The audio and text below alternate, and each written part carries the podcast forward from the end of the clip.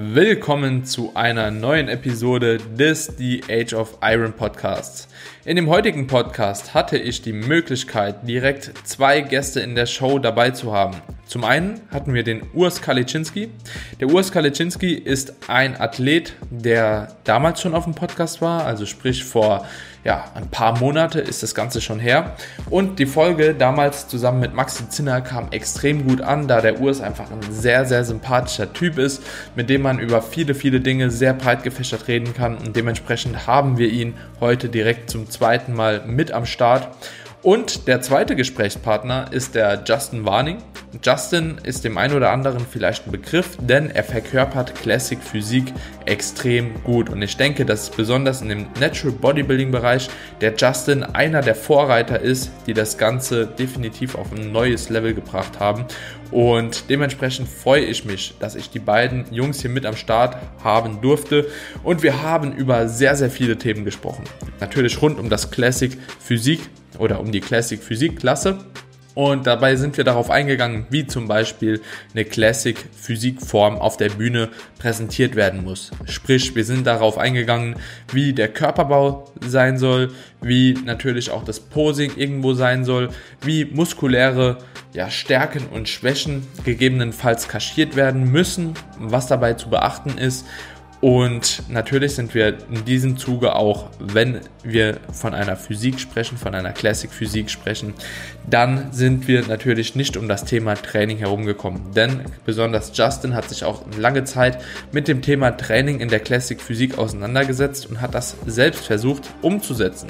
Und dementsprechend hat er uns dahingehend seinen Input gegeben. Wir haben das mit unseren Erkenntnissen aus der jetzigen Zeit kombiniert und euch natürlich dann auch versucht, das Ganze in Form von einem großen Mehrwert wiederzugeben.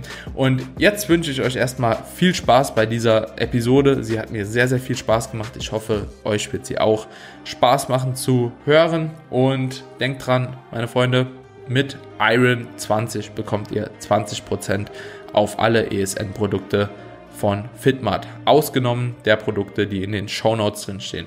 Ich wünsche euch viel Spaß bei der Folge. Wir hören uns. Ciao, ciao. Herzlich willkommen zu einer neuen Episode des The Age of Iron Podcasts. Heute mal wieder im Roundtable-Format und zwar habe ich zwei extrem stabile Athleten hier mit am Start. Zum einen den Justin Warning und zum anderen den Urs Kaliczynski. Urs richtig ausgesprochen? Jo, ja, moin. moin, moin Jungs. Wir haben jetzt hier off-air schon eine Stunde 20 ja, geschnackt, also hätten eigentlich schon einen zweiten Teil drehen können. Aber heute soll es prinzipiell um das Thema Classic Physik gehen. Und zwar habe ich mir da zwei richtig stabile Athleten rausgesucht, die das Thema, denke ich, extrem gut beleuchten können. Und bevor wir jetzt überhaupt anfangen, so, Justin, du warst bisher noch nie da. Der Urs war schon einmal hier beim Podcast zu Gast. Kannst du dich einmal ja, kurz vorstellen, wer du bist, was du machst und vielleicht auch, wie du den Erstkontakt mit der Classic Physik überhaupt hattest. Klar, kann ich natürlich machen. Ja, ich, mein Name ist Justin Warning. Ich bin 28 Jahre alt, bin beruflich auch Coach, also auch Online-Coaching, Bodybuilding, Vorbereitung, solche Sachen. Bin 2017 das erste Mal gestartet, trainiere seit circa 2000 und ja, studiere zudem noch Sportwissenschaften, also der Studiengang nennt sich Human Movements in Sports and Exercise äh, an der WWU Münster. Hast du gerade gesagt, du trainierst seit 2000? 2010. Ah, okay. 20 Jahre. Ich bin schon 28. Ich bin schon 22 Jahre.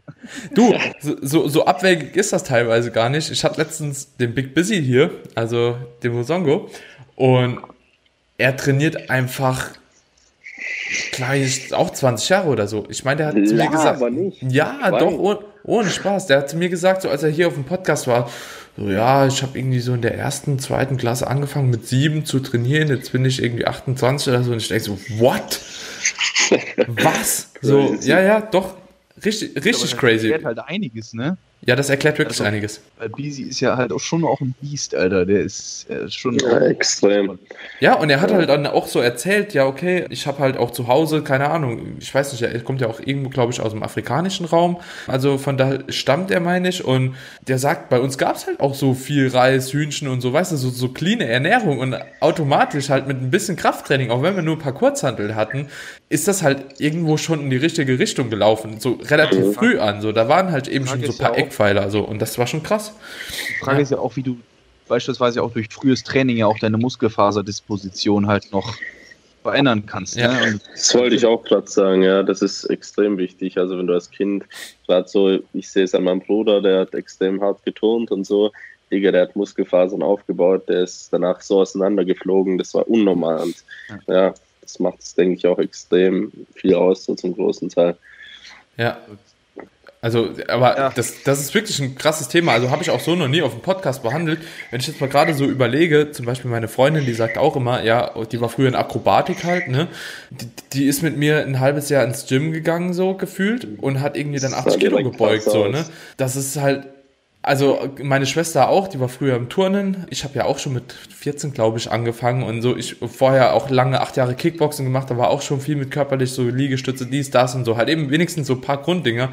Aber ich habe auch immer das Gefühl gehabt, bei mir geht's einfach schneller. So, ich komme schneller voran. Und das ist auch ist das, es ja auch so wichtig, halt, ne, seine Kinder auch früh halt in Sport zu stecken. Das wollte ich gerade sagen. Ich bin ja eigentlich gelernter Sportlehrer. Ich habe das ja in der Grundschule alles mitbekommen und das war extrem krass, wie teilweise die Unterschiede sind. Also als ich da die Kids hatte von Stufe 1 bis 4, das war ultra, was da manche schon so geleistet haben und einfach mal so kurz 20 Klimmzüge gemacht haben und es die gar nicht gejuckt hat und du halt schon auch irgendwie an den, an den Muskelbäuchen gesehen hast, so okay, die Genetik ist auf jeden Fall krass. Das ist übel interessant anzuschauen. Jetzt, wo du es gerade sagst mit Klimmzügen, ich kann mich daran erinnern, damals, als ich, boah, wie alt war ich da? Drei, vier, fünf oder so, da haben meine Eltern mich schon immer, wir hatten damals im, im Garten so einen alten Apfel- oder Birnenbaum. Mhm. Jetzt, wo du gerade davon sprichst, kann ich mich daran erinnern, dass die mich immer an diesen Baum gehängt haben, sozusagen, und haben mich da immer Klimmzüge machen lassen, Alter. Ja, das ist krass. mal ein. Das hat mein Dad mir auch erzählt, beziehungsweise hat der mich immer unterbewusst trainieren lassen, weil der Gewichtheber war und so. Und dann habe ich mich immer an die Schaukel gehangen. Keine Ahnung, ich war auch so fünf, sechs oder so und habe einfach die Füße, also bis zur Stange hochgemacht, einfach so hochgeklappt. Also schon extrem viel Spannung gehabt und so. Ja, Mann, das war echt krass. Und ja, jetzt sind wir wieder komplett vom Thema abgeschwiffen. Aber es ist ein geiles Thema. Ist, ist, ist ein ja, geiles super Thema. geiles Thema. Ja. Ist eigentlich ein separater Podcast nochmal Ja. darüber. Den, den, den halte ich mir jetzt auch vor, den machen wir auf jeden Fall noch. Also so da habe ich richtig Bock drauf. Ja, Ja, ja. aber jetzt heute mal weiter im Text. Justin, Ja, genau, wie bin ich Classic Bodybuilding? genau. Dazu muss ich auf jeden Fall sagen, also da war Louis Marco, der ein oder andere kennt, ja, da extrem krass beeinflusst. Also ich, ich habe seine YouTube-Videos halt eigentlich von Anfang an geguckt, sozusagen. Und er hat dann damals, als dieses ganze Thema, also er ist ja auch im Grunde genommen der Vater des Bubble Guts, also der Mhm. Bezeichnung sozusagen. Und ihn hat es ja, glaube ich, ziemlich hart ange angepisst, in welche Richtung sich halt Bodybuilding bewegt hat. Und dann hat er halt super viele Videos gemacht über das Bodybuilding. Also wie es damals angefangen hat, hat im Grunde genommen so diese ganze History of Bodybuilding halt durchgearbeitet. Und das hat Mhm. mich halt mega fasziniert. Also vor allem eben die Golden Era so, weil ich halt dachte so, Alter, krass. Die sehen halt richtig athletisch aus, Alter, da ist halt wirklich diese Kunst noch, die und ähm, Hm. dadurch habe ich mich, glaube ich, erst richtig damit befasst. Also ich meine, Arnold kennt ja jeder im Grunde genommen halt auch aus den Filmen Ja. von damals so. Aber so richtig damit befasst hatte ich mich damals nie so. Aber du bist ähm, jetzt, bist du quasi, also hast du angefangen mit dem Kraftsport und bist dann auf die Classic gestoßen oder hast du relativ zeitgleich schon angefangen, die Classic zu verfolgen und sagen so, ey, das, so will ich aussehen oder das will ich verfolgen? Also als ich damals angefangen bin, also Classic Physik gab es ja damals gar nicht so. Bodybuilding klar, aber ich hatte mich anfangs auch gar nicht viel damit beschäftigt. Also inspiriert wurde ich tatsächlich eigentlich auch durch meinen besten Freund, den ich damals auch gar nicht kannte. Ich habe Hm. ihn aber gesehen und er war halt immer schon richtig krass so. Er Hm. hat halt nur so Körpergewichtstraining gemacht, Digga. Der Typ sah einfach aus wie gemeißelt so, ne? Und dann habe ich halt gedacht, boah, Alter, so will ich auch aussehen. Irgendwie. Hm. War halt immer eher so ein, so ein Teamsportler. Ich habe halt super Fußball gespielt, habe Handball gespielt, solche Sachen. Hm. Ähm, als ich aber das dann gesehen hatte, dachte ich mir so, boah, Alter, sieht schon krass aus, will ich halt irgendwie auch. Und dann habe ich mir im Fitnessstudio angemeldet. Und also ich hatte auch mega Probleme mit Mobbing, muss ich dazu sagen. Und ähm, das war halt für mich dann auch einfach so ein Ausgleich so. Ne? Und als ich dann gesehen habe, okay, so, du baust jetzt Muskulatur auf und auf einmal nehmen dich alle an, wahr wie ein anderer Menschen so, geben dir Prop und auf einmal bist du so ein richtig krasser Typ, hat mich das natürlich dann auch noch bestärkt da drin halt, ne? Hm. Einfach weiterzumachen und hat mir halt auch richtig viel gegeben. Und ja, irgendwann habe ich mich dann halt mehr mit Bodybuilding auseinandergesetzt. Also ich bin halt angefangen, habe gesagt, nee, Bodybuilding will ich nicht. Ich will halt einfach nur gut aussehen so. Hm. Aber du wächst dann ja auch irgendwie mit deinen Aufgaben und du suchst dir auch ja. immer neue, neue Ziele und neue Idole, auch an denen du dich orientieren willst, sozusagen, ne? weil du wirst ja besser und irgendwie willst du dann ja auch mehr und ich glaube, es kommt dann auch einfach so mit der Sache, dass ich dann immer gesagt habe, okay, also jetzt will ich halt irgendwie schon mehr und dann habe ich auch immer mit dem Gedanken gespielt, okay, vielleicht mal irgendwie auf die Bühne zu gehen oder so. Damals ja auch noch nichts von der GmbF und von Natural Bodybuilding. Ja, und dann habe ich mich halt mehr damit befasst. Dann habe ich halt YouTube-Videos geguckt, habe dann den Louis entdeckt und er hat halt seine Videos gemacht und dann dachte ich so, boah, wenn ich das jetzt mal so vergleiche mit so Bodybuilding heutzutage und damals, dann auf hm. jeden Fall lieber, lieber damals so. Also hm. so 70er, 80er dann auch irgendwann mehr, aber am Anfang war halt eher so 60er, 70er, weil die halt noch aussahen wie, wie normale Menschen, halt die Athleten. Die das halt, waren halt noch Maddie. nee, auch nicht so ganz, aber, ja, aber nee. so, also es war halt, war halt irgendwie auch erreichbarer vom Kopf her. Ne? Ja, ja. Also ja. Mal, wenn man die so nebeneinander stellt, du stellst so einen Ronnie Coleman, also damals war ja auch noch Ronnie Coleman Era sozusagen, da war ja Phil Heath gerade so am Start, aber Ronnie mhm. war eher so. Ja, ja Erreichbarkeit hast du schon recht, ist so ein ganz großer, großer Punkt, was man genau, mit Physik so verbinden kann. Halt, genau, und für mich dann halt damals auch fest, so Stoff will ich auf gar keinen Fall. So, weil, also diese ganzen Gedanken, die man halt damit auch assoziiert hat und so, das will ich nicht, will halt athletisch bleiben, ist auch für mich heutzutage noch immer super wichtig. Also ich will athletisch bleiben, ich will beweglich sein, ich will auch immer noch Fußball spielen können, auch mit 105 Kilo sozusagen. Will ich noch mal zocken können mit meinen Jungs so. Von daher war einfach dieses Athletischere einfach für mich ein erreichbares Ziel und auch optisch gesehen, einfach von der Ästhetik her hat mich das einfach deutlich mehr getroffen als halt Open Bodybuilding mhm. sozusagen. Und habe ich mich halt immer mehr damit beschäftigt und habe dann halt auch überlegt, okay, wie erreiche ich halt diese Physik so, ne? Weil wieso sahen die Jungs damals alle so anders aus als heute, wenn du es mhm. vergleichst? Einfach die Ästhetik war eine ganz andere, auch von der Muskel, also von den Proportionen her ganz anders. Dann habe ich mich halt hingesetzt und habe mir halt angeguckt, okay, wie haben die trainiert? Und habe davon halt super viel dann auch in mein Training, mhm. diese ganzen Trainingsprinzipien von damals. Es war ja eigentlich relativ simpel gehalten, wobei man retrospektiv auch sagen muss, dass die damals eigentlich schon auch ziemlich viel wussten, alleine dadurch, dass sie halt Trial and Error gemacht haben. Mhm. Ja.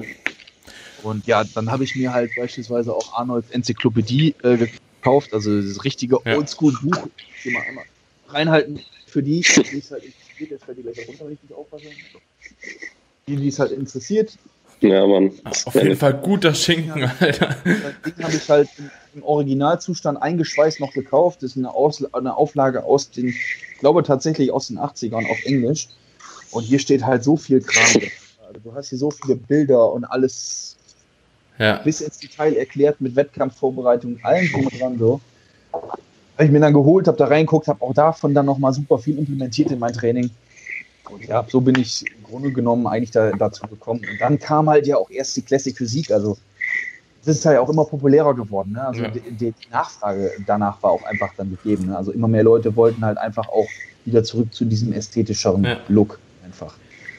Und, ähm, also ich bin auch ja. immer davon überzeugt, dass, dass Louis dann einen riesig großen Anteil daran hatte, dass diese Klasse überhaupt existiert, weil er halt damals schon immer davon gesprochen hat, eigentlich müsste man halt eine neue Klasse einführen.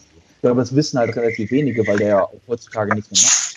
Ich habe ja. tatsächlich vor ein paar Tagen noch nachts um 3 Uhr eine Stunde mit ihm telefoniert. Ach, krass. Mhm. Ja, also ich bin davon überzeugt, dass er auf jeden Fall einen riesig großen Anteil daran hatte, dass wir diese Klasse kann, kannst, kann, kannst du nochmal für die Zuhörer den Namen sagen, dass die sich vielleicht auch mal mit dem auseinandersetzen können? Wie der genau? Louis Marco. Louis Marco.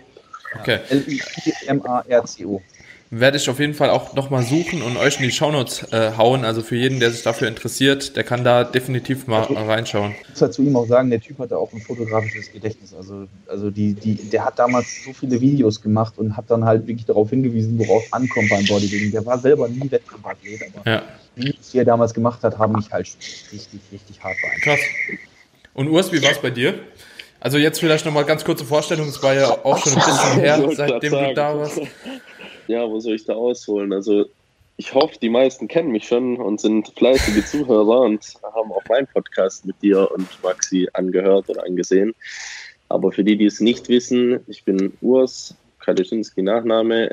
Ich bin ja Classic Physik Profi aus Deutschland und ja, habe so ungefähr den gleichen Weg wie ihr gemacht, so über die GNBF. Und ja, jetzt bin ich hier. Du, du, warst auch tatsächlich echt schon erfolgreich gewesen. Also du hast ja auch Neddy gestartet damals und bist auch in deiner zweiten Saison, war das, oder?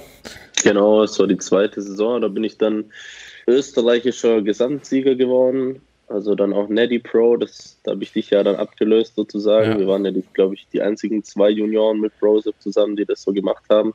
Ich glaube, dieser Andy Anane, der, oder heißt der Anane? Ich weiß nicht, der, der, der, unser Nachfolger war sogar auch nochmal ein Junior. Also so die Junioren ja, kommen krass. auf jeden Fall. Ja, ja Mann. Ja. Stimmt, genau. Aber so war das ungefähr der Werdegang und da haben wir uns auch kennengelernt, glaube ich, oder schon ein bisschen früher sogar. Also wir kennen uns auch schon eine Ewigkeit. Genau. Hab dann auch die GNBF gewonnen und ja, habe mich dann entschlossen, in die Pro oder halt in die IFBB League sozusagen zu gehen, weil es auch die Zeit war, wo gerade die Classic Physik auch so gekommen ist. Ich glaube, es war ja. 2016, wo es das erste Mal Classic Physik gab. Also wer es weiß, der kann mich gern verbessern, aber ich glaube 2016 oder 2017. Ich glaube, es war 2017 tatsächlich. 2017, 2017 ja. war zumindest das erste Mal, dass die hier in Deutschland auch war. Also 2017 war die Dennis James mhm. Classic das erste Mal hier. Das weiß ich, weil ich mitgenommen überlegt hast, ne? hatte, ob ich starte. Nee, dann war es 2018, weil 2018 habe ich die mitgenommen. Ja. ja. Weil die habe ich Neddy natürlich auch mitgenommen. habe dann natürlich kein Land gesehen. Aber bin ein Jahr später dann bei den Profis dort auf der Bühne gestanden. Also richtig krank das einfach. Das wäre ja jetzt zum Beispiel auch das gewesen, so, so würde ich es jetzt halt auch machen. Also der Plan war ja auch gewesen, dass ich halt bei der Dennis James Classic einfach mal starte, nur weil ich einfach wissen will, wo ich mich da so überhaupt, ob ich mich ja. überhaupt überhaupt nicht. Ist halt, schon, ist halt schon sehr schwierig, muss man sagen. Ja. Weil du einfach mu muskulär ganz anders dastehst, egal ja, wie gut du in Shape bist sozusagen. Du, du, konntest auch sehr, sehr gut posen schon damals, das muss man ja auch sagen. Also Urs, du warst ja jetzt keiner, der da hingekommen ist und einfach so irgendwie so ein random Posing hingelegt hat, nur die Bodybuilding-Posen drauf hatte, sondern du kamst ja eigentlich auch schon mit einem richtig guten Posing-Skill dahin und hast halt trotzdem kein Land gesehen. Ne? Also muss man ja auch dazu sagen so. Mhm. Ja, natürlich, Posing ist eine große Sache so, aber im Endeffekt kannst du aus Scheiße auch kein Gold machen. ähm, jetzt, jetzt hart gesagt, so weißt du, was ich meine. Also, ja, wenn es dir ja. einfach körperlich fehlt, kannst du posen, so wie ein Gott, aber ähm, wird es dann auch nicht reichen. Aber ja, Posing, wie, schon, wie du schon aufgefasst hast, war echt so ein Bereich, wo ich mich immer für interessiert hatte, weil es einfach der Bühnensport ist so. Wenn ich nur Bock habe Bock hab auf Pumpen, so, dann gehe ich ins Gym und flex da ein bisschen rum. Aber wenn du halt den Schritt auf die Bühne machst, dann finde ich es, also es ging nicht in meinen Kopf rein, dass ich mich auf die Bühne stelle und nicht posen kann, so wie viele der Athleten. Ich wurde größter, also weißt du, was ich meine?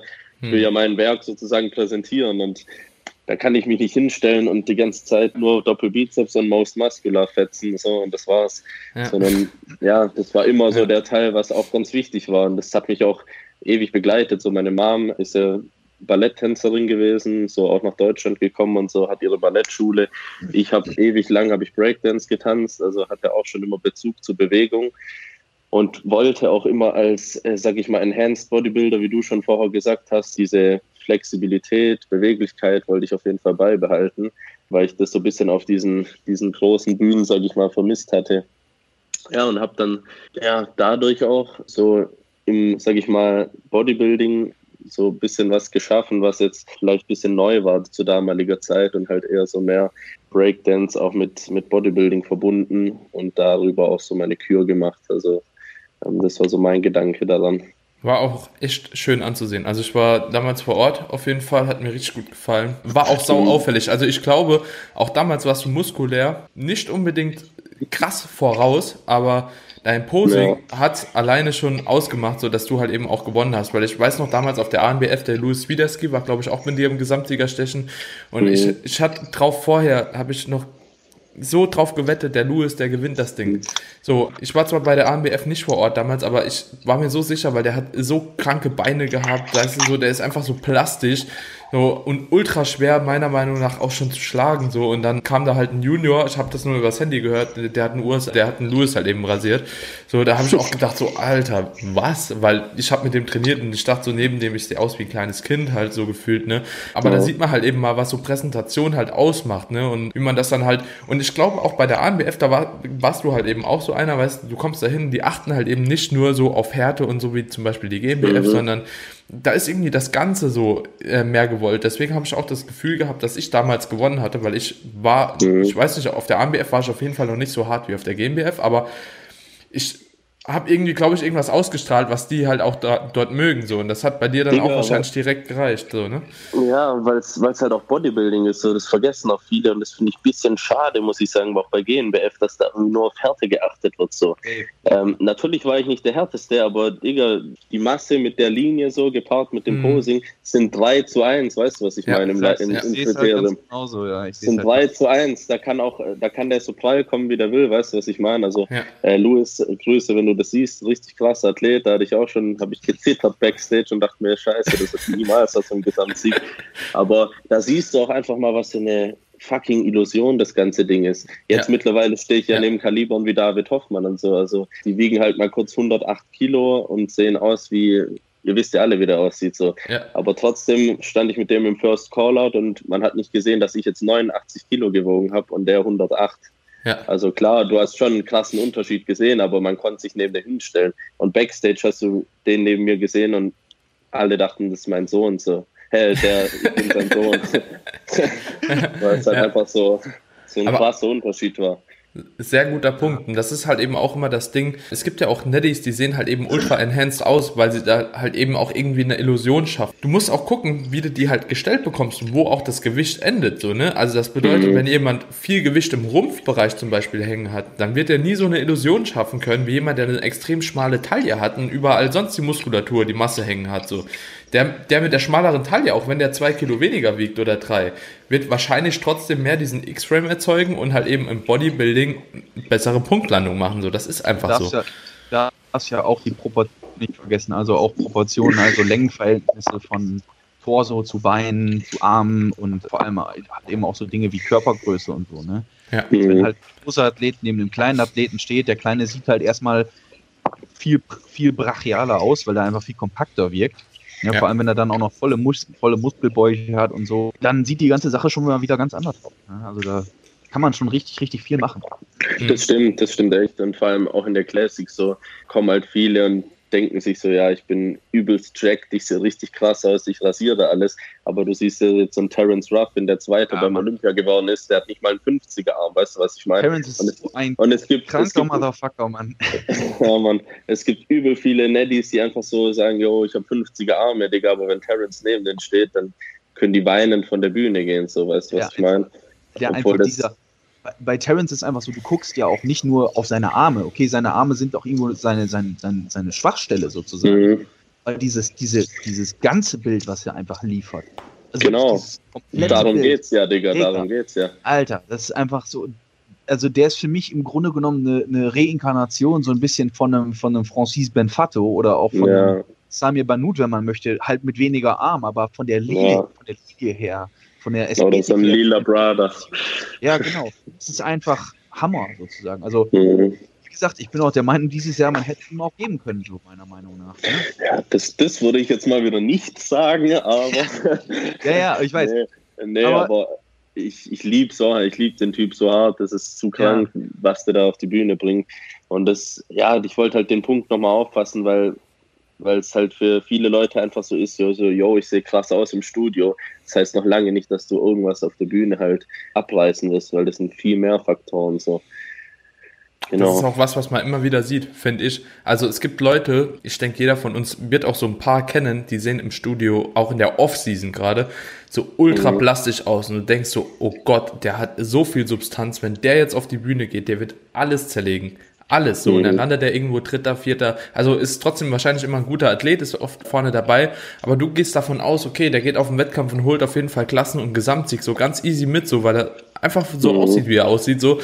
Und dann verlieren die teilweise in der Diät so viel Substanz und können sich dann teilweise auch auf der Bühne nicht präsentieren, nicht bewegen, zittern dauerhaft beim Posing, gehen aus den Posen raus, kriegen irgendwie ein Latt nicht geöffnet und so weiter und so fort. Das sind ja immer nur so Kleinigkeiten und auf einmal scheißt er halt komplett ab. So, und das sieht man wirklich richtig, richtig oft. Und genauso umgekehrt können auch Athleten, die vielleicht muskulär nicht so ja, glücklich aufgestellt sind, zumindest in der Offseason, aber durch extreme Härte halt auch wieder punkten. Also das wäre genau der Umkehrkontrast, weil viele, die halt eben in der Offseason nicht so eine Masse mitbringen, so aber dann mhm. auf der mhm. Bühne halt eben steinhart kommen und die Leute sind auch meistens die, die sich mehr ins Zeug legen, was so Posing etc. angeht, weil sie wissen so, sie haben schon einen Nachteil. Und das finde ich auch eine Sache, die man oft beobachtet. Ich muss aber auch ganz klar dazu sagen, ich finde auch manchmal ein bisschen schwierig, wie zum Beispiel ja auch, also was jetzt im Grunde genommen auf Classic gesehen wird. So. Oftmals ja. sehe ich das so ein bisschen, dass halt die Leute sagen, sobald jemand eine extrem schmale Taille hat, boah, der ist richtig classic.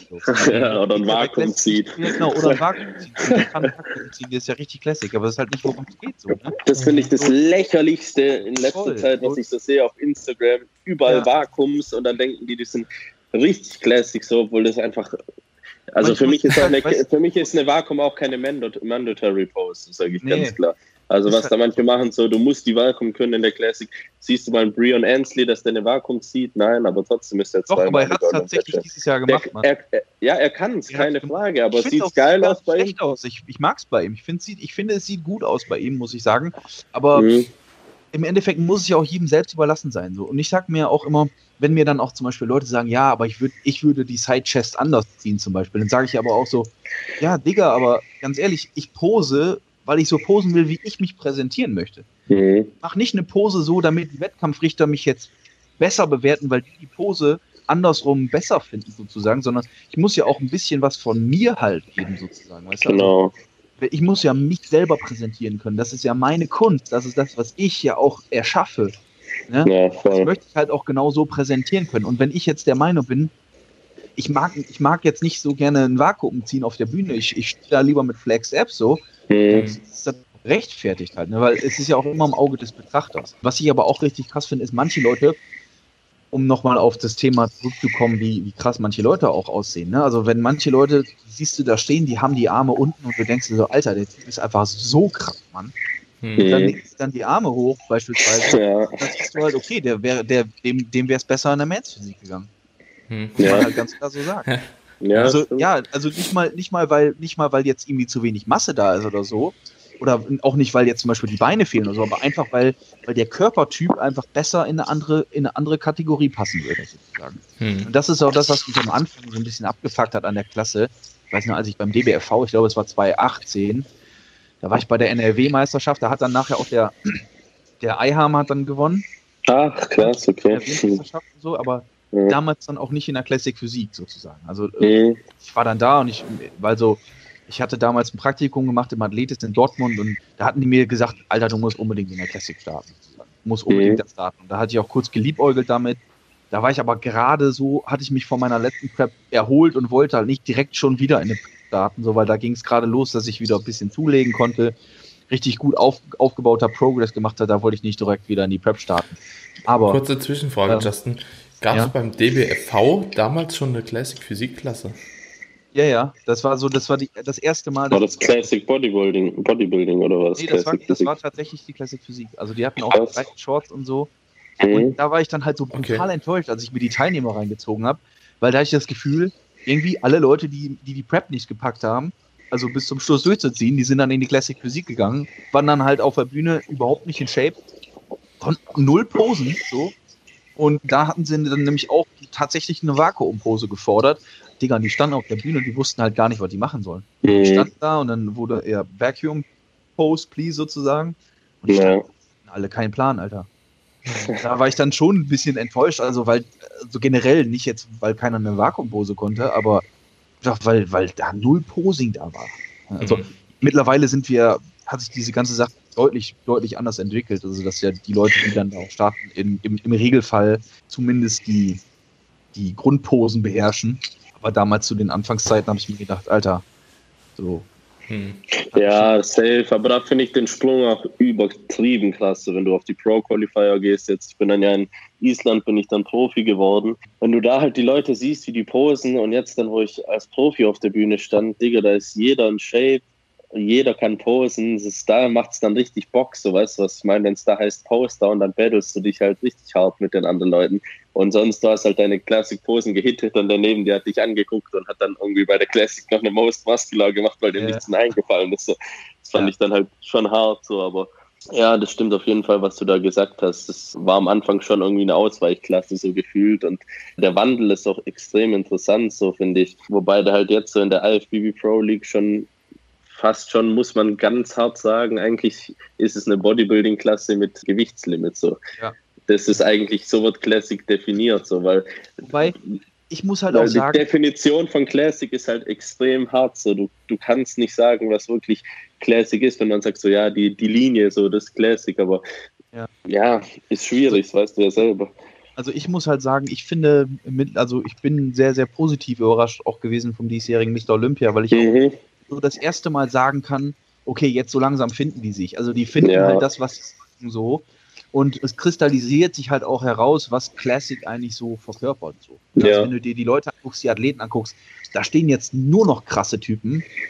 Und da denkst du dir halt auch wirklich, ja, okay, der sieht halt auch Classic aus. Wenn ich mir so überlege, damals 2017, 2018, ich weiß jetzt nicht mehr, wann es genau war, aber als, die, als der erste Classic Physik Mr. Olympia war, als dann Danny Hester ja auch noch gewonnen hat und so, da habe ich mir die mhm. Athleten angeguckt, da dachte ich so, okay, aber irgendwie so richtig Classic sehe ich jetzt noch nicht so. Ne? Wenn du jetzt dann siehst, okay, da steht ein Terence Ruffin, der wird jetzt Zweiter, so, der ist für mich der Typ, der absolut Classic inkarniert sozusagen, weil ich identifiziere halt mit der modernen Classic Physik halt tatsächlich eher so die 80er des Bodybuilding. Die mhm. 80er, Anfang 90er.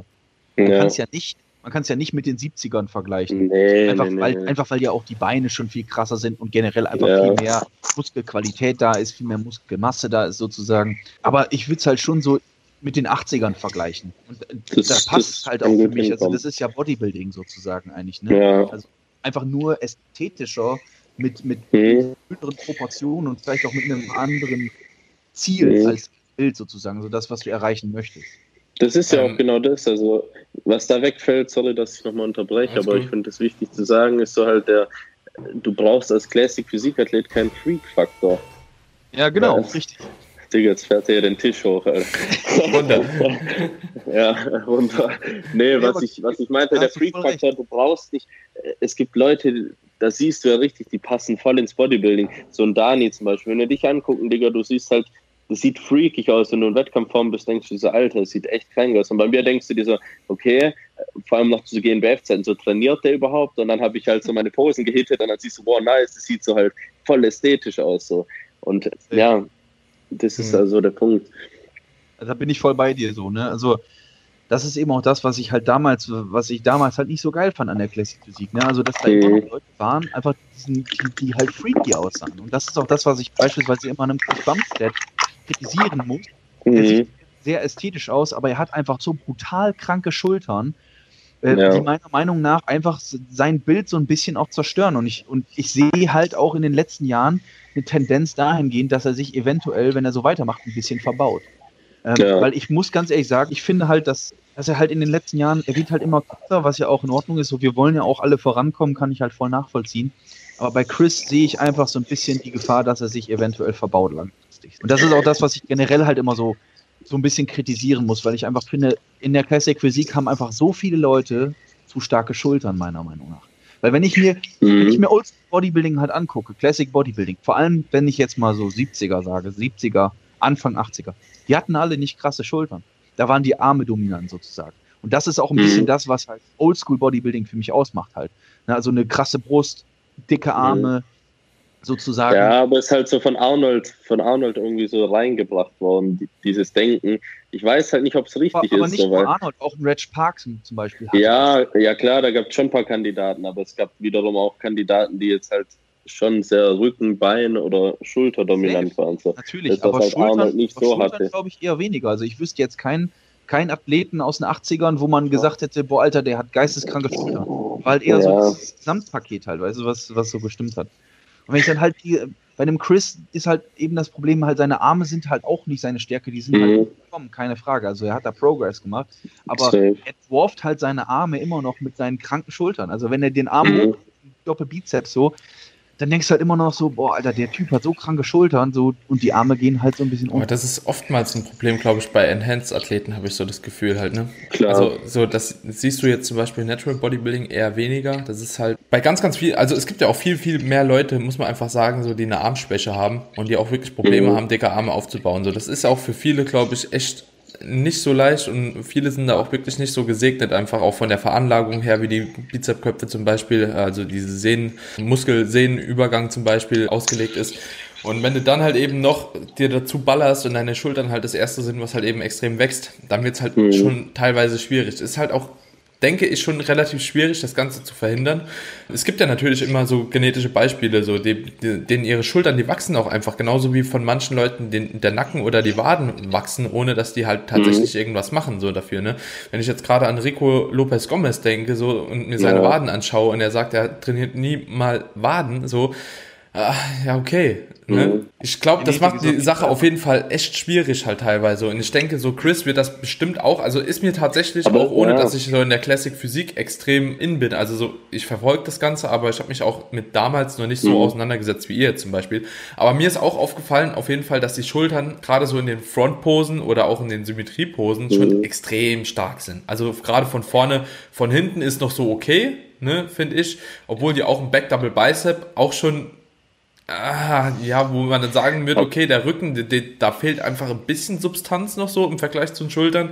Also ich weiß schon, was er meint, aber das ist auch so das Einzigste, wenn ich ehrlich bin, was ich an ihm, glaube ich, so körperlich auszusetzen hätte aktuell nach der aber Saison. Es, das kennen wir ja alle so. Ich weiß nicht, jeder hat seinen Körperteil, was so ultra wächst. Bei mir sind es halt auch die Schultern und Beine so.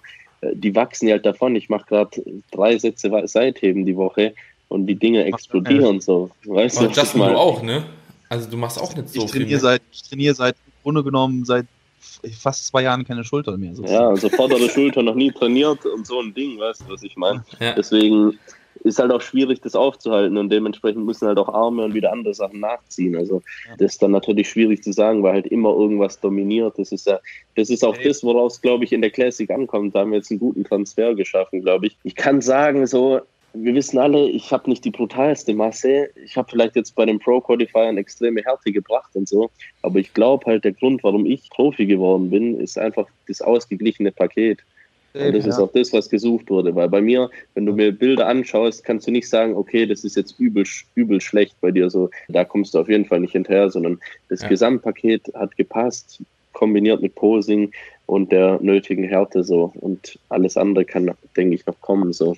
Weil das ist auch das, finde ich, wo, wo es in der Classic ankommt, weil ich bin kein Freak, so ich habe nicht solche Legs oder so einen fetten Arm, ähm, sondern bin einfach ein ausgeglichener Athlet. Und das finde ich irgendwie schon, schon das, was Classic für mich auch davor schon ausgemacht hatte, wenn ich mir das damals so angeschaut habe.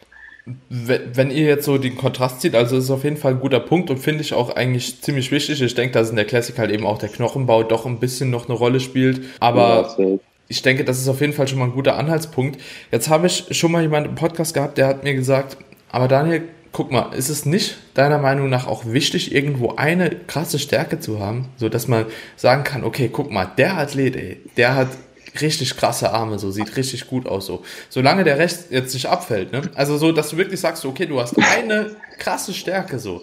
Ne? Kann das ich das jetzt so auch manchmal hervorheben? das ja. ist das GNBF-Denken, weil da immer alle gewinnen, die richtig fette Arme haben, habe ich so das ja, Gefühl gehabt, die letzten fünf Jahre.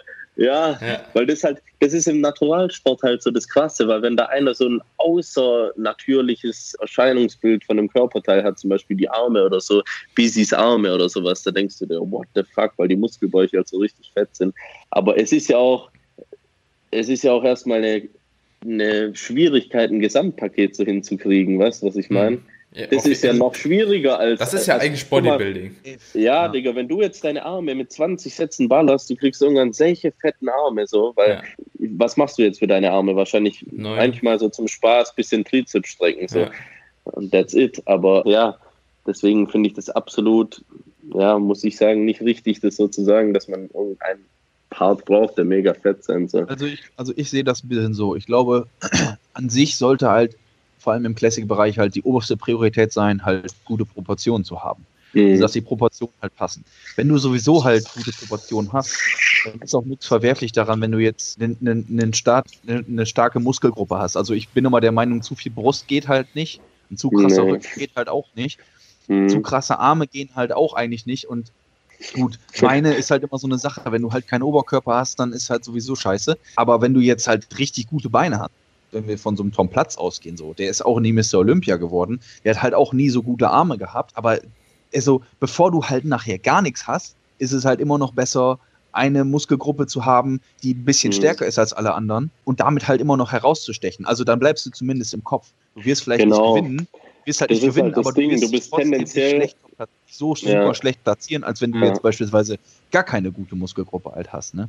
So tendenziell ähm, echt in den Top 6 oder wenn du dir so Markus Rühl oder so anguckst, jetzt mal die ganz krassen Fälle, das war ja auch ein Freak ohne Ende ja. oder so Rolly Winkler oder so mit seinen Armen, man absolut geisteskrank, aber du wirst halt nicht vorne platziert. Die Judges das auch so sehen, dass Bodybuilding halt ein Gesamtpaket äh, darstellen muss. Ja. Hm. Also ich glaube halt auch einfach, um da vielleicht nochmal so ein bisschen auch den Kreis nochmal zum, zum Training zu schließen, so, hm. die Frage, die ich mir halt auch immer gestellt habe, also ich meine, jeder hat irgendwo eine Muskelgruppe, die er nicht so gut ansteuern kann, vielleicht auch nicht so gut wächst. Ich denke, die hat jeder. Hm. Und ähm, ich habe mir halt immer die Frage gestellt, aber wieso waren die denn damals alle eigentlich im Grunde genommen alle gut ausgeglichen, so, weißt du? Also, was haben die anders gemacht?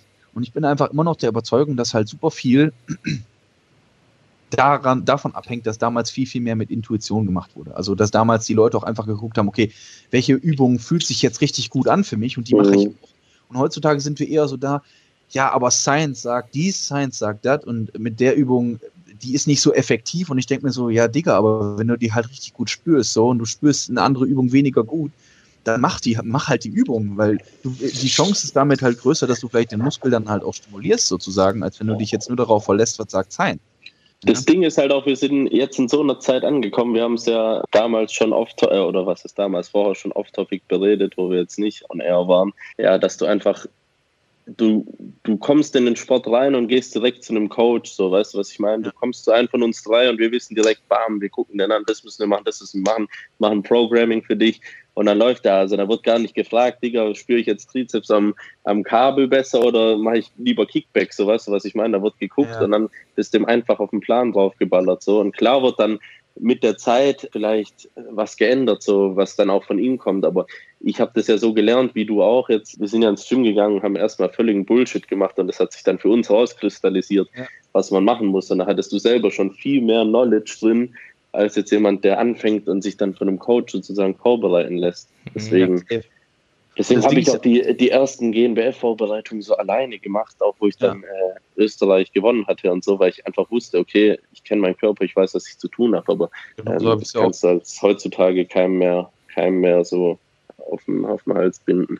Das Ding, mhm. ist, das Ding ist halt auch, ich habe ja auch jetzt vor zwei Tagen oder so dieses Bild gepostet von meinem Front Double Biceps so.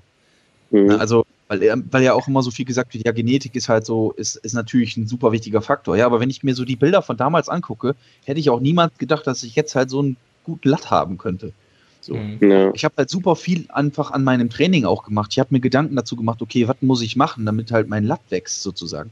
Und ich habe mich da null darauf, habe null darauf gehört, was Science sagt. Damals war noch, also als ich damit angefangen bin, ich weiß noch, wie oft ich im Grunde genommen die Kommentare bekomme, du machst viel zu viel oder die Übungsauswahl ist überhaupt nicht gut so und äh, breites Latziehen bringt halt gar nichts so, weil die, die Griffbreite beim Latziehen ist egal, die ist das so und ich habe es halt trotzdem gemacht und ich habe halt die Erfolge gesehen und ich habe halt auch genau gemerkt, okay, wo, wo, wo entwickelt sich da jetzt was durch meine Übungsauswahl und so, wie ich die halt ausführe, wo mir alle gesagt haben, ja, das ist aber Schwachsinn. Hm. Und jetzt mittlerweile kommen halt immer mehr die Erkenntnisse heraus, dass du doch durch Griffbreite ein bisschen was verändern kannst oder dass du vielleicht auch mhm. durch verschiedene Arten zugreifen Dinge verändern kannst oder eben die Übung doch einen größeren Effekt hat, als man damals gedacht hat. Wisst ihr, was ich nice finde? Jetzt haben wir genau die Gegenüberstellung, weil jetzt so Danis Antwort mich dazu jetzt mal voll interessieren würde, weil ich bin, denke ich, ich bin wie hier der Splitscreen, ich bin, denke ich, genau in der Mitte von euch beiden, weil ich so einerseits schon der Wissenschaft einen krassen Stellenwert gibt, weil es einfach belegt ist, so, aber andererseits dann auch ja. wieder so oldschool angehaucht bin und es dann schon individualisiere. Aber wie ist es bei dir, Dani, eigentlich? Also, das, nur noch oder ja, klar, hack nochmal ja, an.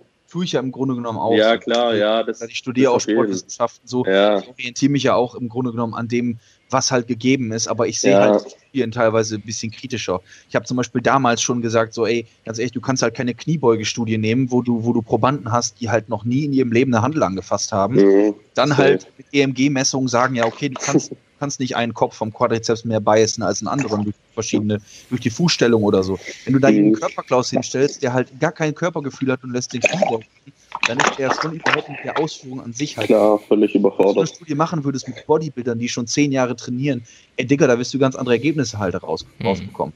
Ja, und deswegen halt vom Bodybuilding aus dann über solche Studien, solche Rückschlüsse zu ziehen, halte ich einfach für fraglich sozusagen. Ne? Also das kannst du halt für die generelle Bevölkerung machen, aber für jemanden, der ein gutes Muskelgefühl hat oder der eine gewisse Ansteuerung halt auch haben kann, so, oder man kann ja auch darauf hinarbeiten, also da kannst du schon Unterschiede halt erzielen. Ne? Hm.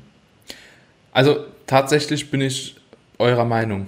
Also ich bin gar nicht so krass in dieser Science-Based Schiene, wie viele von mir denken eigentlich. Zumindest was mich selbst anbelangt. Ne? Und deswegen habe ich auch noch mal einen Coach, weil ich mein Training, wenn ich das selbst machen würde, ich würde zu viel ausexperimentieren, herumexperimentieren.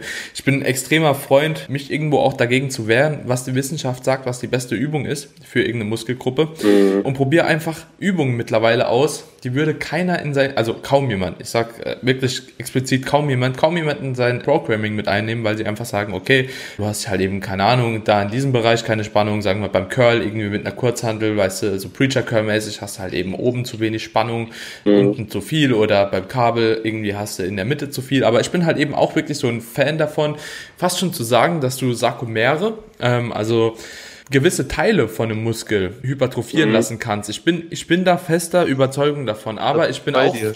fester Überzeugung davon, dass es nicht jeder kann.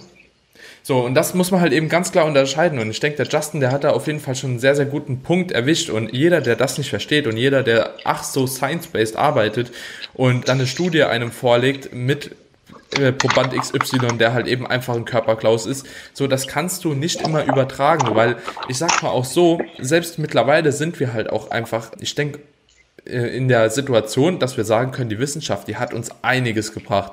Weil ansonsten würden die Netties heutzutage nicht so aussehen, wie die Netties heutzutage aussehen. So. Weil bei einer GmbF vor zehn Jahren hätte noch keiner gedacht, irgendwie so, dass auf einmal eine Klasse ausgefüllt ist mit fünf Leuten, die auch in der IFBB vielleicht irgendwie Top 5 kommen könnten. So, ne? Mhm. Ähm, das kann passieren, so, weil immer mehr Wissen halt eben auch da ist und man auch langsam merkt, wie man das zu anzuwenden hat. Aber ich gebe auch der Mind-Muscle Connection zum Beispiel und der Erfahrung einen richtig, richtig großen Stellenwert. Zum Beispiel, ein gutes Beispiel, äh, das du eben gebracht hast, so mit Coaches.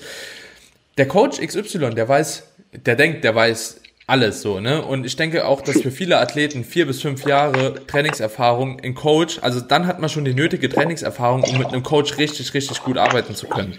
Und ich denke, dass halt eben teilweise in Coach, auch in frühen Trainingsjahren, definitiv sinnig sein kann, um halt gewisse Sachen zu lernen und um erstmal viele Fehler nicht zu machen. Sprich, lern erstmal eine Kniebeuge, lern erstmal Bankdrücken richtig, zeig dem vielleicht auch so den einen oder anderen Cue, wie du eine Mind-Muscle-Connection richtig bilden kannst. Aber dann denke ich, ist es auch wieder, oder könnte es auch wiederum sinnig sein, Klienten teilweise Dinge ins Programming zu hauen, wie Sachen deiner Wahl. Sprich, gib dem einen Bizep-Curl deiner Wahl. Erklär dem die Funktion zum Beispiel vom kurzen Bizep-Kopf und vom langen Bizep-Kopf und dann sagt dir, guck mal, such dir jetzt mal eine Übung aus für den kurzen Bizep-Kopf, wo du denkst so, ey, die macht mir voll Spaß und wenn du das im Deload mit drei, vier Übungen probierst und sagst so, ey, ich will die halt eben eine Übung davon mal implementieren, weil ich habe die echt richtig gut gemerkt, so und dann haue ich dem die rein. So, und genauso mache ich das halt eben auch. Also du musst natürlich immer auch irgendwo auf deinen Klienten hören. Wenn du sagst, okay, du hast jemanden, der an der Beinpresse halt eben 200 mal besser performt wie an einem Squat, weil irgendwie, du siehst halt einfach, die Wirbelsäule von ihm ist halt so lang, dass der Squat den behindert, dann lass den Kack nochmal in die Beinpresse gehen, so, und zwing mhm. den nicht zu einem Squat. So, muss nicht sein. Du kannst dir nur bis zu einem gewissen Punkt helfen. Da muss ich zum Beispiel sagen, fand ich auch Jannis, Jannis Karras Ansatz ganz gut. Also ich habe mit Jannis auch da kurz mal ein bisschen drüber geschrieben, bezüglich der Kniebeuge so. Ne? Es ist eine Kniebeuge überhaupt notwendig und da fand ich seinen Ansatz ziemlich interessant, halt mit der, mit der Hackenschmidt sozusagen im Liegen und halt den Quad vielleicht auch vorzuermüden und solche Sachen. Und ich muss sagen, ich habe es halt auch eine Zeit lang ausprobiert und ich finde es halt echt ganz gut so. Ne? Also ich habe jetzt auch nicht unbedingt die besten, die beste Biomechanik halt fürs Kniebeugen, weil ich halt so super lange Beine habe sozusagen. Hm. Und dann halt auch relativ stark in Vorlage gehen muss, sozusagen auch, damit ich halt vernünftig äh, tief ja. runterkomme und wenn ich halt ganz unten drin bin, sozusagen, ne? Ich habe eine sehr, sehr gute Mobilität, aber trotz alledem, es ist einfach, es sind nicht die idealen Übungen für mich einfach von meinen Hebelverhältnissen. Also generell auch Bankdrücken nicht und so. Ich bin da einfach auch nicht strong, muss ich ganz ehrlich sagen. Also mhm. Also für, für, meine Verhältnisse oder meiner, meiner, meiner Meinung nach sozusagen. Ja, ich denke, stark ist sowieso relativ, wenn wir hier einen Urs irgendwie nebenbei haben, so der ungefähr das Dreifache bewegt von uns so. Ja, safe. safe. Aber generell meine ich. Halt, ja, aber da muss halt, wie du schon sagst, da muss man halt auch bei dem Individuum einfach sich natürlich auch die Biomechanik anschauen und muss halt überlegen, okay, was macht halt Sinn so, ne? Mhm. Was macht für dich persönlich Sinn? Und wie du gerade auch schon gesagt hast, so eine Muscle-Mind-Connection sowieso ultra wichtig. Wenn du einen Muskel hast, den du null spürst im Training, dann brauchst du dich halt nicht wundern, wieso der nicht wächst, weil wenn du halt immer abfällst und dran vorbei trainierst, da bringt halt auch schwer und falsch dann nichts mehr, weil dann wächst ja, halt alles so. andere, aber nicht der Zielmuskel. So, ja. ne? da, da, da, muss ich aber auch gerade nochmal sagen, da gibt es halt eben auch wieder viele Leute, die hören halt jetzt zum Beispiel den Podcast und denken so, ja, mein Muscle Connection ist alles, aber es gibt halt auch Übungen, so da hast du einfach nicht die Möglichkeit, nee, so Digga, Muscle Co Kannst du mir doch nicht erzählen, dass du beim Kreuzheben da irgendwie dein Ding spürst, Alter. Zieh da ja. achtmal aber das auch, Gewicht also, hoch und dann bin ich tot. Also auch da kann ich schon weiß, also ich, ich bin mittlerweile wirklich in der, in der Lage, jeden einzelnen Muskel in meinem Körper jetzt auch im Sitzen halt ganz gezielt anzusteuern und zu kontrahieren, so, weil Safe. ich da halt sehr, sehr viel auch gearbeitet habe, so weil ich das super wichtig finde. Also ich kann schon auch beim, auch bei Compound Movements kann ich halt schon biasen. Also da kann ich halt schon sagen, beispielsweise beim Bankdrücken so, ne? Also ich will jetzt wirklich die, diese, die Ausführung, deswegen eine Sache, die ich immer sage, auch zu meinen Klienten, ist halt immer Movement through Contraction, also Bewegung durch Kontraktion und nicht Kontraktion durch Bewegung. Wenn du das verinnerlichst sozusagen und du dir das halt wirklich zur Aufgabe machst, das Gewicht zu bewegen, dadurch, dass du den Zielmuskel kontrahierst, Natürlich ist es nicht nur der Muskel, sondern beim Bankdrücken hast du dann auch noch Schultern und Trizeps ja, ja. und ja auch irgendwo noch andere Muskulatur mit drin. Aber wenn, die, wenn die, der Prime Mover von, diesem von, dieser, von dieser Übung im Grunde genommen die Brust dann ist, wenn die Brust dein Zielmuskel ist bei der Übung, dann wird die auch als erstes versagen. Das heißt also, du wirst da näher ans Muskelversagen kommen, als bei anderen Muskeln dann sozusagen. Das macht ja, wenn, wenn wir dann mit dem Reps in Reserve Schema und so uns dann auseinandersetzen, macht es ja auch voll Sinn. Ja. Deswegen macht dann ja auch so Sachen wie eine Vorermüdung halt Sinn, sozusagen. Ne? Wenn du halt immer, das fand ich auch den, den Podcast auf Mike Israel Coach Cassim ganz interessant. Ich glaube, der war bei Revive Stronger oder Renaissance Periodization, ich weiß gar nicht mehr. War auch ein Zweiteiler, da ging es auch um Sachen wie RDLs und, und Kniebeugen und so ein Kram. Du hast ihn, glaube ich, auch gehört, Daniel, ne? Nee, ich habe den nicht gehört, halt aber ich habe gerade gedacht, das hört sich echt interessant an, weil ich den Coach Kassem halt auch richtig geil finde. So ja, persönlich, ne? Und es macht halt auch einfach Sinn so, ne? Und das ist halt auch das, wovon ich, wovon ich im Grunde genommen schon seit Jahren halt gesprochen habe, wo ich, wo ich mich selbst halt erstmal, also da, da musste ich mich selbst erstmal hinkriegen, so, weil meine Brust ja auch immer meine Schwachstelle war, weil ich halt auch einfach einen relativ flachen Brustkorb habe, so, weil mhm. breites Schlüsselbein, aber relativ flache Brust. Wenn ich mich auf die Bank lege, dann muss ich halt die Ultrabrücke machen, damit ich überhaupt in die Brust halt reinkomme, so. Mhm. Und ich weiß noch 2016, als ich dann entschieden hatte, okay, ich will auf die Bühne gehen, Digga, ich musste mit Bankdrücken neu anfangen. Also ich habe mich wirklich hingelegt, ich habe mit 60 Kilo Bankdrücken wieder angefangen, weil ich mir gesagt habe, ey, okay, beim Benchen, ich habe halt vorher 120 Kilo gebencht, alles aus Schultern und Trizeps sozusagen und habe mir gedacht, Alter, wenn du auf die Bühne willst, dann muss halt die Brust mehr kommen hm. und dann musste ich mich halt erstmal dahinlegen und lernen, wie ich die Brust kontrahiere hm. beim Bankdrücken oder auch bei Kurzhandeldrücken oder so. Aber erstmal überhaupt lernen, dass, die, dass, die, dass die, der Zielmuskel der Muskel ist, der als erstes versagen sollte und nicht alles andere. Heißt also, wenn ich benche und dann rennen mir die Schultern nach, nach zehn Raps sozusagen, die Brust spüre ich gar nicht, mhm. ist es vielleicht erst. Wie war das bei dir, Urs? Für mich?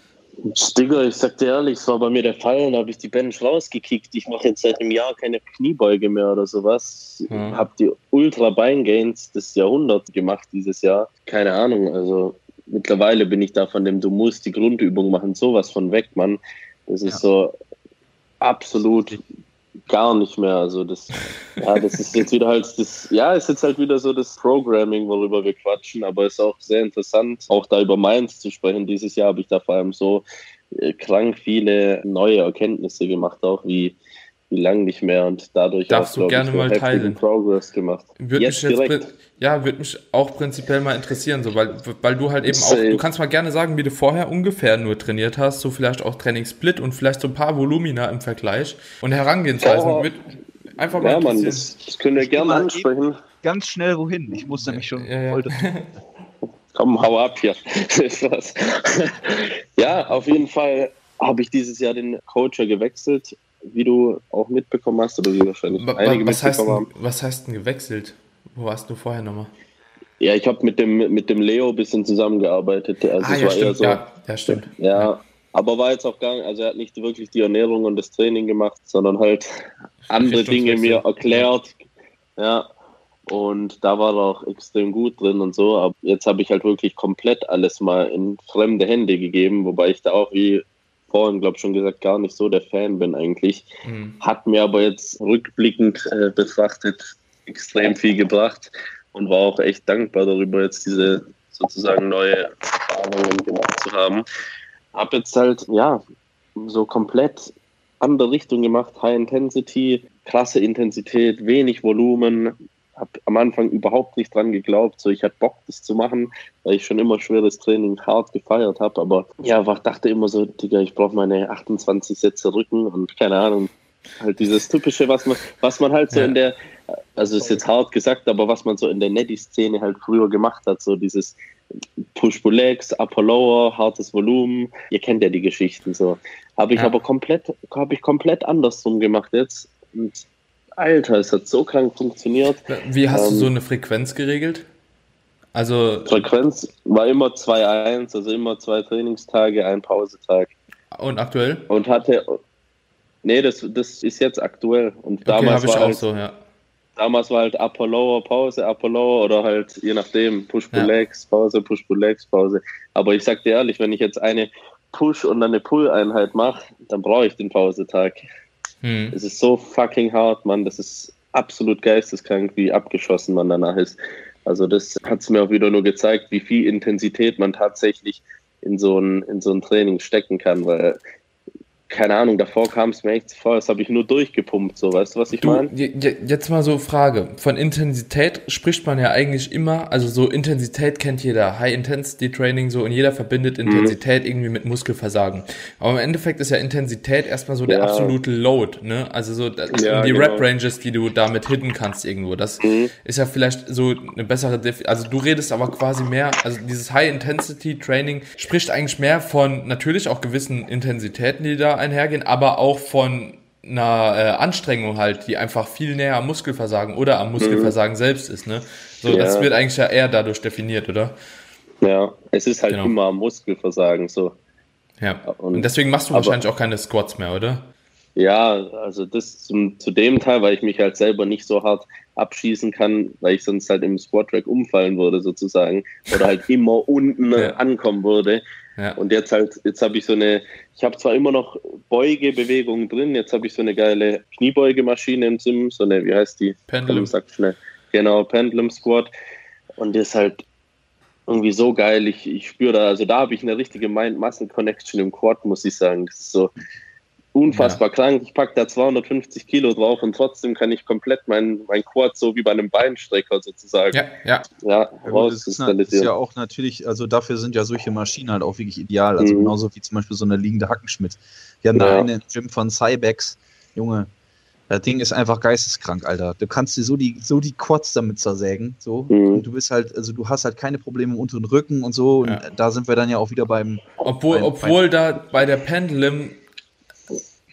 Ja, du hast halt schon Ja. natürlich auch die, Hüft, die, Hüftflexion, die Hüftflexion halt Ja. drin. So. Mhm. Und du hast halt auch eine krasse Axiallast, muss man einfach sagen. So, ne? Also so, Mhm. du bewegst zwar das Gewicht durch eine Maschine, also es wird zwar geführt, aber die Axiallast, die bleibt 250 Kilo auf dem Rücken, es sind 250 Kilo auf dem Rücken, so, weil du stehst die ja. So, du stehst ja in diesem Ding drin und die drücken ja, Ja, von oben genau. auf deine Wirbelsäule. Also das ist schon vorhanden, was natürlich bei so einer Hacksmith relativer ist, ne, weil da hast du auch noch gute Polster so drum und irgendwie bist du da noch so ein bisschen stabiler drin. Also so in der Pendulum, ich habe die ja auch bei uns so, du kannst halt schon drücken wie ein Arsch. Also wirklich so, du kannst da dich voll, ich habe mich da auch schon reingesetzt. Also so, ich kam auch schon nicht mehr hoch bei der Pendulum, aber auch einfach, weil immer noch einer geht und es geht noch einer und du kriegst Das halt ist nicht das Geile, diesen so. Das finde ich Form-Breakdown. auch echt so richtig Ja. krank bei diesen Maschinen halt, ne? Also bei beginnt der- richtig der Fight. bei der, Ja. bei der Hexquad, also die, die liegende so. Also ich rede jetzt nicht von der normalen mit, mit, halt, mit halt Scheiben, äh, sondern Mhm. halt die im Liegen, wo du dann halt stack, äh, äh, die Gewichte drauf stackst sozusagen vom Ja. Stapel. So, also teilweise, wenn ich dann, wenn ich dann da, keine Ahnung, auch knapp 190, 180 Kilo da wegschrote oder so, dann denkst du dir so, boah, Alter, ey, ich schaffe hier maximal fünf Raps oder so. Hm. Dann hast du die 5, mhm. 8, dann denkst du, okay, vielleicht geht doch noch einer, dann machst du noch einen und dann denkst du, okay, dann kannst du noch einen machen und noch einen machen und noch einen machen und du bist einfach, die Intensität ist aber eigentlich schon so hoch, also da kannst du ja, aber halt das, wegkillen. Ne? Was halt auch das Krasse ist, äh, mein Coach und ich, also Stefan und ich bauen gerne auch mal so wieder Pumptage ein. Das ist das Geile, dass du zum Beispiel deinen Rücken mal komplett isoliert trainierst, einfach nur und halt in einer Rep-Range von 12 bis 15, so was eigentlich so wieder das komplette Gegenteil ist. Und da merke ich dann wieder, Alter, so, ich pumpe das Ding einfach durch, so das, was halt der typische vollgejuicete Bodybuilder, Open Bodybuilder macht, wo immer alle denken, so die Amis, wie die so ganz leicht trainieren und irgendwas einfach durchpumpen für Heave, 20 Sätze. Und dann gehst du nach Hause so und da hast du einfach überhaupt keine Belastung. Und dann dachte ja. ich mir so, ey, damals habe ich echt die ganze Zeit so trainiert, weißt du, was ich ja. meine? Ja. Und auch immer mit vier Sätzen. Und ich habe einfach, ich habe auch mal, wo ich angefangen habe, ich habe immer 10 mal 10 Beuge gemacht. Ich habe es richtig gefeiert, Samstag, Samstag früh ins Training und dann 10 mal 10 Beuge. Und dann bist du halt so, haha, jetzt Satz 7 und dann Satz 8 und dann Volumen des Todes. Und da bist du so halt, ich habe jetzt einen fucking Satz und den muss ich mich komplett auseinandernehmen. Und das ist halt irgendwie auch, es macht übel Spaß, so zu trainieren. Klar, du hast natürlich auch wieder die Gefahr da drin, dass was passiert. Aber es geht, ja. es geht. Also ich glaube, Intensität prinzipiell ist ja auch nicht unbedingt mehr damit assoziiert, Verletzungen hervorzurufen, wie Volumen zum Beispiel. Mhm. Also das ist dann wirklich, da musst du halt eben auch wirklich dann drauf hören, wann hast du halt so einen Form-Breakdown, dass du halt eben wirklich eine Verletzung hervorrufen könntest. So, aber wenn mhm. du da halt eben drauf achtest so und auch dein Körper kein so Körperklaus bist halt und auch dein Körper so ein bisschen kennst, dann glaube ich nicht, dass unbedingt High-Intensity-Training, weil sonst müsste sich jeder Powerlifter ja auch prinzipiell öfter ver verletzen, so, mhm. Dass das schädlicher ist. Also es ist ja wirklich so, dass ein gewisses Volumen einfach vor allem auch über eine gewisse Zeit mehr Verletzungen tendenziell hervorruft wie eine hohe Intensität. So, das, also das ist schon so, so. Arbeitest du jetzt mit Deloads zum Beispiel? Nee, das, das nicht. Also wenn wir, wir machen schon Deload im Sinne von halt dann gar nichts machen, mal ein paar Vier, Tage. fünf Tage? Genau. Ja, perfekt. Ja, ist ja ein Deload. Ja, ja. Ja, gut, eigentlich die Leute immer so die, die Hälfte reduzieren, das hatte ich jetzt drunter verstanden. Aber, Ach so, nee, ähm, das mach ich auch nicht. Das, nee. das, bietet er schon an, so, aber ich sag halt selber, Bro, ich weiß auch nicht, wie zur Hölle ihr so die RPE-Scales und so einschätzen könnt. Ich kann es einfach nicht. Ich weiß nicht, ob ich zu blöd dafür bin, aber das ist alles so eine krasse Mindset-Sache. Manchmal du bist einfach Stimmt so schon. krank, halt krank in deinem Film, in deinem Kopf. Ich weiß nicht, mir geht es halt so. Es kann auch nur ein Track sein oder ein Gedanke, der dich dann nochmal zwei Raps weiter pusht. Aber das, ja. Äh, ich finde ja, aber ich finde, ich, ich finde das halt trotzdem immer sehr gut, auch, auch um so ein bisschen das auch autoregulativ zu machen, weil es ist ja, mhm. es ist ja subjektiv halt auch. Ne? Wenn ich jetzt einen Tag habe, wo es halt richtig gut ja, läuft, ich, ich kann dann irgendwie mehr Gewicht wegholzen mit einer gleichbleibenden RPI, dann ist das für mhm. mich aber auch der Bemessensstab, in, in, dem ich dann, mit dem ich dann ans nächste Training rangehe, sozusagen. Mhm. Ja. Das ist ja auch immer so, man glaubt halt immer, dass Dinge unmöglich sind, bis einer macht so, ne? Oder mhm. auch bis du sie selbst machst so. Und wenn du sie genau. dann mal gemacht hast, dann denkst du dir so, Alter, äh, irgendwie ja. so, wieso hatte ich diese Blockade in meinem Kopf halt so? Und deswegen finde ich das halt trotzdem auch immer sehr, sehr gut, halt, um sich auch ein bisschen selbst halt zu regulieren, ne? Um ja. einfach dann mhm. auch mal niederzuschreiben, so, okay, ich habe jetzt die die 180, 190 äh, RDLs weggezogen und war halt irgendwie nur eine RPI 8 anstatt eine mhm. RPI 9,5, wie ich halt gedacht habe so. Und dann mhm. kann ich halt noch mehr Raps machen oder ich steige beim nächsten Mal halt mit einem höheren Ausgangsgewicht. Aber Urs, ich muss... Ich, ich habe es halt echt mal eine Zeit lang probiert. So. Ich habe echt akribisch mir das aufgeschrieben, was für eine RPI das jetzt war. Aber es war, keine Ahnung, ich habe es. Also für jeden da draußen, der das lernen möchte, muss man einfach sagen, Du musst jeden fucking Satz filmen. Erstens musst du wissen, wo dein Muskelversagen ist. Also das musst du einmal erfahren und zwar bei jeder Übung. Es ist leider einfach so. Und du musst eben auch diesen Satz dann auch filmen und dann hast du einen Referenzsatz. So, und dann ist natürlich so Barspeed, wenn man sich damit, aber ich glaube, das wird auch umso leichter, umso mehr Leute man coacht und umso mehr verschiedene Individuen irgendwie man sieht, umso leichter wird es dir halt eben auch zu sagen, okay, das ist eine API 6 oder ist eine API 7. Also ich muss sagen, so um Komma 5 Stellen oder so um einer Stellen kann ich mich auch schon mal verschätzen. So, aber es kommt ganz, ganz selten vor, dass ich jetzt wirklich sage, okay, das war eine API 7 oder eine API 8 und es wären irgendwie noch 5 gegangen gegangen so. Also entweder wäre meine Wirbelsäule währenddessen gefreckt, ich hätte Bandscheibenprobleme oder ja, es ist einfach total unrealistisch so. Also das Filmen hilft definitiv schon extrem dabei. Was bei mir halt auch manchmal ein großes Problem ist, ich vergesse einfach, wie, wie viel Wiederholungen ich gemacht habe, weil ich halt, Ja, Mann. keine Ahnung, wenn du RDLs machst und du ballerst dich voll raus, Alter, keine Ahnung, was da auf der Stange ist, und du ziehst das Ding einfach hoch, hast dir davor noch schön das Riechsalz geladen, Alter, dann, dann ist bei mir danach so vorbei, ich schwör's dir, ich lieg echt auf dem Boden und denke mir, scheiße, Mann, wie viel Wiederholungen waren das dann? Und dann war es irgendwas zwischen sieben und acht oder sechs und acht und dann schreibe ich irgendeine sieben rein oder so und merke dann nächstes Training, scheiße, Ja. das war bestimmt nur sechs. Ja. Ja, ja, Ja. gut. Ähm, aber ich Und das, finde halt auch, da ist ja auch noch ein Unterschied zum Beispiel zwischen Compound Lifts und halt Isolation. ja, Also wenn du jetzt einfach mal, wenn wir jetzt einfach mal vom Failure Point ausgehen, so. ich finde bei ISOs Failure? geht's echt richtig Bei, gut. ISO, bei ISOs, da weißt du hundertprozentig, wenn du Mhm. Failure hast, da kannst du auch immer so weit gehen, sozusagen. Also Ja, für mich ist vielleicht auch ein Vorteil, dass ich halt damals immer komplett bis Muskelversagen trainiert habe, deswegen kann ich es halt gut einschätzen mittlerweile. Ne? mhm. Aber so bei Compound Lifts, also Kniebeugen, würde ich halt persönlich nie bis ans Muskelversagen meiner Beine gehen, weil ich weiß ganz sicher, vorher ist halt Feierabend in meinem Rücken. Also, Ja. dass ich Mhm. da zumindest nicht mehr eine gute Haltung habe, dann steigt halt auch exponentiell die Verletzung, das Verletzungsrisiko. Also da würde ich halt zum Beispiel auch immer sagen, lieber halt vorm Failure, also dass du halt wirklich sagst, okay, wenn ich jetzt, wenn ich jetzt merke, zu einem gewissen Grad ist es halt noch okay, so die letzten Wiederholungen halt irgendwie so ein bisschen rauszukrüppeln, aber wenn ich jetzt merke, ich komme jetzt brutal in Vorlage und ich mache halt irgendwie so einen halben Good Morning dabei, bei der Mhm. Knie oder so, dann sollte ich vielleicht nicht Ja. noch die Wiederholung halt raus, Ja. raus provozieren, so, weil dann ist einfach die, Vor die Gefahr viel zu groß, dass du dich auch irgendwo dann halt verletzt. Ne? Mhm. Aber, Also was, deswegen- was, was ich halt Punkt. auch, was ich halt auch krass gemerkt habe, ist jetzt auch dadurch, dass ich halt überhaupt angefangen bin, mein eigenes Training zu programmen. Ich habe es ja auch damals nie gemacht. Ich habe alles immer im Kopf gemacht. Dadurch, dass ich mir halt alles aufschreibe, dadurch, dass ich halt gucke, dass ich halt jede, Training, äh, jede Trainingseinheit dass ich halt so normal viel Junkvolumen rausgestrichen habe und dadurch die, die, die Intensität so hoch gegangen ist, dass ich jetzt auch wirklich das Gefühl habe, okay, ich brauche auch weniger Volumen. Weil ich wirklich sage, ich mache nur noch, ich mache halt nur noch einen Aufwärmsatz und dann gehe ich halt voll rein. Ich bin warm und dann gehe ich halt rein und dann kill ich mich weg. Und das ist halt auch so eine Sache, die ich dann bei ein paar Klienten dann so merke, die machen dann irgendwie so fünf, sechs Aufwärmsätze, wo ich sage, Alter, so, du, du trainierst mehrere Jahre und du bist in der Lage, auch das halt zu bewältigen. So, du machst einen Aufwärmsatz, vielleicht noch einen zweiten und dann gehst du halt rein, Alter. Dann machst Aber du, ich mache halt auch vier Aufwärmsätze, muss ich es sagen. kommt aber auch auf das absolute Gewicht an und es kommt auch auf die Auch. Übung an. Ne? Safe, klar.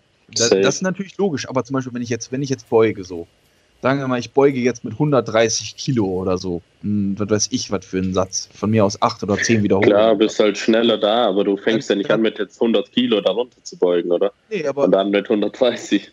nee, also ich mache zum Beispiel, ich würde einen Satz halt machen mit 60 Kilo, einfach nur, um halt in die Bewegungen halt reinzukommen, dann mache ich einen Satz mit 100 und dann gehe ich halt in die 130 rein. So, Ja. da würde ich nochmal einhaken. 60, Da, da, 80, 90 Da, da dann würde ich aber einhaken, da würde ich auf jeden Fall das subjektiv bestimmen lassen, weil einfach auch gerade, was ich auch sehr, sehr gut finde und auch wirklich sehr positive Erfahrungen damit gemacht habe, bei zum Beispiel 100, äh, also wenn du 130 als deinen Satzload berechnest, wenigstens mit 125 nochmal eine Rap zu machen. So, um einfach das neuronal klarzukommen. Aber ich rede halt davon, dass du dann halt nicht nochmal irgendwie äh, sechs oder acht Reps machst, auch nicht, wenn es nur eine. RPE 7 oder so ist. Weil Nee. es ist halt schon trotzdem eine Belastung halt für die Muskulatur. Und Ja. du, du nimmst ja halt hinten raus wieder ähm, Kapazität weg sozusagen. Ne? Ja. Also das ist eigentlich das, was ich, was ich sage. Also Weil es im macht natürlich Prinzip Sinn, beim sich Warm-up. mal Ja. dieses Gewicht halt mal auf dem Nacken zu haben. Genau, einfach mal spüren. Ja, Weil du ja auch Ja. dein zentrales Nervensystem halt so ein bisschen primest. genau. Und dann denken, wow, scheiße, was geht jetzt eigentlich wieder ab? Ja, und, Boah, aber, aber, aber wie wichtig das ist, wie wichtig das ist, weil wenn du, wenn du überlegst, du machst ein Warm-up, so, das hat auch jeder von uns bestimmt schon mal gehabt, so, du machst ein Warm-up Squats und denkst so, oh Gott. Also so Ja, der der letzte vorher, so mit dem Arbeitsgewicht oder kurz vorm Arbeitsgewicht und denkst du so, ach Wie du soll ich jetzt noch herrje, 30 wie, Kilo drauf wie soll ich da gleich trainieren damit, ne? So, und dann, aber dadurch, dass du diese Wiederholung gemacht hast, so, bist du auf jeden Fall schon eingestimmt, was kommt auf mich zu. So, und das ist ja genau auch dieser Effekt, den du haben willst. Und dann gehst du halt eben an das Gewicht und ballerst das halt eben dann doch irgendwie meistens einigermaßen gut weg, so, ne? Ja. Mhm. Jungs, Ja, also das macht auf jeden Fall Sinn, ja. bevor wir jetzt hier komplett abschweifen, Stunde 8 auf der Uhr. Uhr ist muss gleich. Ich wollte aber von euch gerade nochmal, von jedem vielleicht ein Tipp, und zwar, um nochmal auf das Thema Classic Physik zurückzukommen. Wenn jemand in die Classic Physik gehen möchte, auf was sollte er achten und wo habt ihr Posing gelernt? Also wo habt ihr das Classic Physik Posing gelernt? Das ist ähm, jeder vielleicht mal in zwei Minuten noch mal kurz runtergebrochen. Na also, der Jüngere fängt an. Nee, also mein fetter Tipp, der mir direkt einfällt, bleibt euch selbst treu. So, glaube, es gibt nichts Wichtigeres, als so den eigenen Style zu kreieren weil einfach eine Kopie immer billiger aussieht. So das predige ich auch ganz oft. Macht euren eigenen Style, auch wenn es um Posing geht. Guckt da, dass ihr klar so eine Basic, so eine solide ähm, Baseline am Start habt jetzt und euch da jetzt, wie ich es gemacht habe, zum Beispiel gerade die ganzen Classic Legends wie jetzt Lila Brada und sowas mir angeguckt habe, also die Posing Gods. Hast du ähm, da auf YouTube geguckt oder was war so deine Quelle? Ja, auf YouTube und dazu komme ich auch gleich noch, wo ich es gelernt habe. So. Aber sucht euch da die Vorbilder, checkt es auf jeden Fall so ab wie die Posen und so und dann tut eure eigenen Einflüsse mit reinmachen. Ihr müsst da schon Zeit investieren. Das ist genauso wie Training, genauso wie Meal Prep. Fangt da nicht zu spät an und ja, man kreiert es so. Und ich habe das Posing gelernt. Ganz am Anfang hatte ich da mein allererster Coach überhaupt, richtig oldschool Bodybuilder. Paul heißt der, wenn der das irgendwie sehen sollte, was ich nicht glaube. Grüße an der Stelle. Aber der hat es mir auf jeden Fall so die Basics hat er mir gezeigt. Und dann habe ich das tatsächlich mit meiner Mom so weiterentwickelt. Und äh, sie hat dann halt noch die choreografischen Einflüsse, so auch gerade vom Ballett und so mit einfließen lassen. Und so haben wir dann halt die geilsten Bewegungen, sage ich mal, für meinen Körper ja, rausgefunden und dann kreiert und halt eingebaut. Auf jeden Fall ja. cool. Und bei dir, Justin? Also ich kann Urs auf jeden Fall nur zustimmen. Das ist ja auch das, was ich vorhin schon meinte, halt, ne, sein eigenes Ding halt zu machen. Also nicht versuchen, halt irgendjemand anders zu sein, sondern halt. Mhm. Es ist halt, also das ist halt Bodybuilding, meiner Meinung nach. Also meiner mhm. Meinung nach ist halt Bodybuilding ist halt vor allem Posing, so wie du dich halt präsentierst. Ja. Ich sag mal, trainieren tun auch andere. Bodybuilding ist halt eben vor allem auf die Bühne gehen und sich halt präsentieren. Oder wenn du jetzt halt auch nicht auf die Bühne gehst, vielleicht für Fotos oder Videos oder whatever, mhm. du halt gerne machst halt, ne? Aber sich selbst halt zu verwirklichen, auch wirklich dieses Bild im Kopf zu haben und auch das hat mir halt brutal geholfen. Klar habe ich auch Vorbilder oder ich habe auch irgendwo Leute, an denen ich mich halt orientiert habe, so vom Style her und das, was ich halt gerne möchte. Und ich glaube, das ist super wichtig, halt Vorbilder mhm. zu haben. Aber trotz alledem muss man halt immer noch ein Individuum sein, sein eigenes Ding halt machen. Und also ich habe mir das Posing halt komplett selbst beigebracht ich habe mir halt sehr viel halt Videos und Bilder und so angeguckt und habe halt einfach versucht, es halt nachzustellen sozusagen. Ich habe dann halt irgendwann ja auch angefangen, halt über Instagram dann für Instagram mehr Bilder zu machen und ich glaube, das hat mich, hat, hat mich auch extrem weitergebracht, weil ich halt unendlich viele Bilder gemacht habe und ich dann auch immer wieder Kitsch geguckt habe und ich war dann nie zufrieden und habe mich dann nochmal mhm. wieder hingestellt und habe dann nochmal wieder ein Bild gemacht und dann habe ich hier noch wieder eine Kleinigkeit gesehen, die mich gefallen hat, habe dann noch ein Bild gemacht. Also immer dieses verspätete Feedback, also indirektes mhm. Feedback sozusagen darüber und halt nicht wie viele das halt machen über den Spiegel, weil über den Spiegel, es bringt dir halt wenig, weil du siehst halt sofort, wo die Probleme sind. Und es geht da ja auch immer, auch da geht es halt auch wieder um Muscle-Mind-Connection und Muscle Memory und halt Gelenkstellung, mhm. Muskelspindeln und solche Sachen, weil solche Sachen, die bleiben ja auch im Kopf, also solche Abläufe, so motorische Sachen. Die, die müssen sich halt festigen und die festigst du halt nur dadurch, dass du halt immer wieder vielleicht auch bewusste Korrekturen machst, sozusagen. Also, wenn du immer über den Spiegel post, du siehst halt sofort, wo ein Fehler ist, aber dadurch programmierst du den halt nicht so richtig ein. Also mhm. das, was, wo, was du halt richtig machen musst. Oder mhm. da, wo du dann vielleicht den Arm ein bisschen mehr öffnen musst oder wo du den Ellenbogen ein bisschen höher heben musst. Das passiert halt viel mehr durch dieses indirekte Feedback, weil du halt hingehst, du schaust dir dieses Bild an und merkst, okay, fuck, da muss der Arm noch ein bisschen höher, da mhm. muss das Bein ein bisschen weiter rausstellen oder ein bisschen weiter rausstellen oder so. Dann gehst du nochmal wieder hin und machst es nochmal und machst dann halt ganz bewusst eben diese kleine Korrektur. Und je öfter du halt das machst, desto besser wirst du. Das ist einfach so.